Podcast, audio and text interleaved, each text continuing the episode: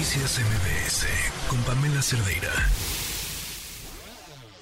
Economía para todos con Sofía Ramírez.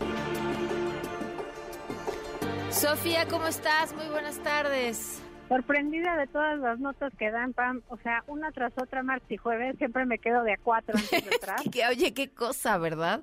También, ah, qué, qué, qué, qué, qué semana, pero te iba a decir también qué año. Platicamos hace rato con Leon Krauss y le decía, de verdad, de verdad, o sea, Trump puede seguir su proceso y decía, no, puede ser incluso llegar a la presidencia y, e indultarse. O sea, estamos viviendo un mundo muy raro.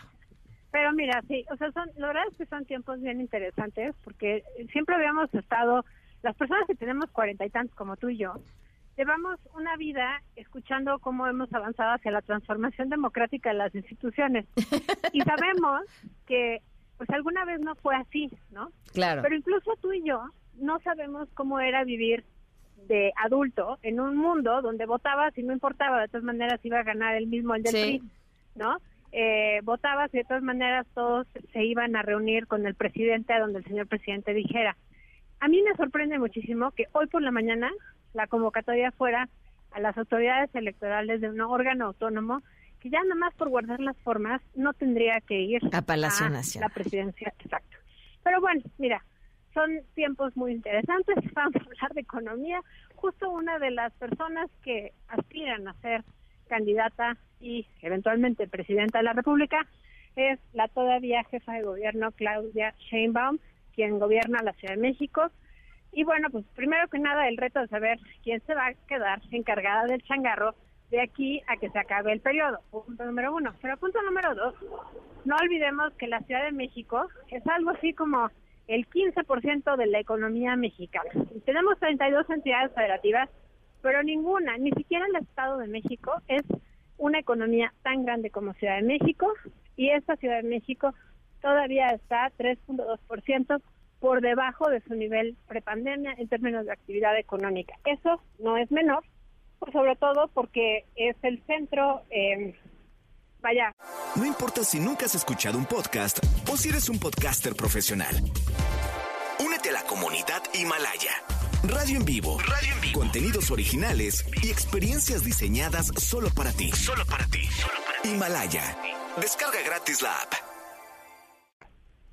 Financiero, eh, de gobierno, es un, es un lugar donde solamente vive el 9% de la población, pero se mueve una cantidad muy importante de dinero. Ahora, respecto a cómo vamos en distintos rubros, Ciudad de México, al cierre del año pasado, había tenido un crecimiento muy importante. Todavía está por debajo de niveles prepandemia porque el golpe fue brutal y porque tardamos mucho en reactivar el sector de los servicios. Entre otras cosas, lo que nos sacó, digamos, de la crisis durante el primer año de pandemia, pues fueron primero la producción de alimentos, que es poquito, menos del 4% del PIB, pero después las manufacturas. Y las manufacturas, pues no es algo a lo que se dedica Ciudad de México, sino a los servicios, y los servicios son pues justamente aquellos que en este eh, último año pues han venido recuperándose mayor tasa y por eso la actividad económica de Ciudad de México fue de 5.8% en la comparación anual en el cuarto trimestre del año pasado. Recordemos que la meta es que crezcamos al 4.5% anual, entonces 5.8 nos pone en el semáforo de crecimiento de actividad económica en verde respecto al empleo formal, pues va junto con pegado. Si hay recuperación del sector más importante de la economía, también hay recuperación del empleo, digamos que tendrían que haberse creado 32.875 empleos a mayo de este año en Ciudad de México para ofrecer suficientes empleos de calidad a la gente que se incorpora al mercado laboral y se crearon 39.745, es decir, 2.000 empleos más, lo cual también nos deja con un semáforo en verde. Y el tercer semáforo que me parece sumamente relevante es el de productividad, porque estamos hablando que los pesos producidos por hora trabajada de personas en Ciudad de México es de 340 pesos. Eso es muchísimo, sobre todo comparado, hablamos hace un par de semanas cuando hablábamos de Coahuila, Coahuila tenía el doble de productividad que el Estado de México. El Estado de México tiene una productividad que ronda los 90 pesos por hora trabajada.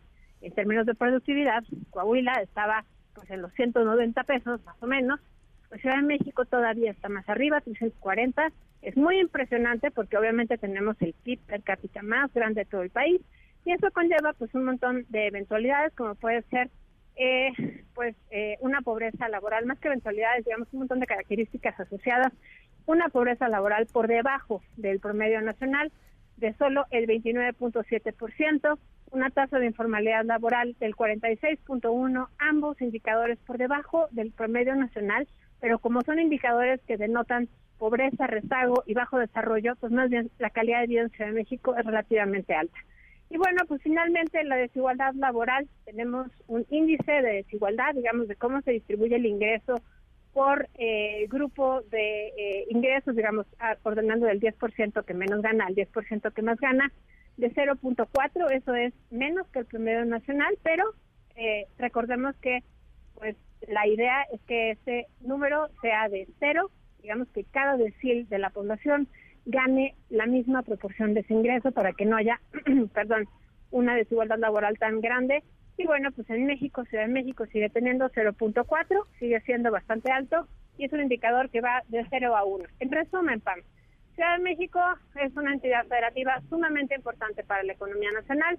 Es una entidad federativa que aglutina el 15% de la economía, el 10% de la población nacional y sin duda el hecho de que ahorita ya exista pues una precampaña, aunque no se le llame así, a nivel nacional, con una de las aspirantes siendo la eh, jefa de gobierno todavía de Ciudad de México, pues sí eh, es un tema de eh, importancia y de relevancia de todo el país porque pues obviamente con la vara que será medida será con la gestión que haya habido en la Ciudad de México.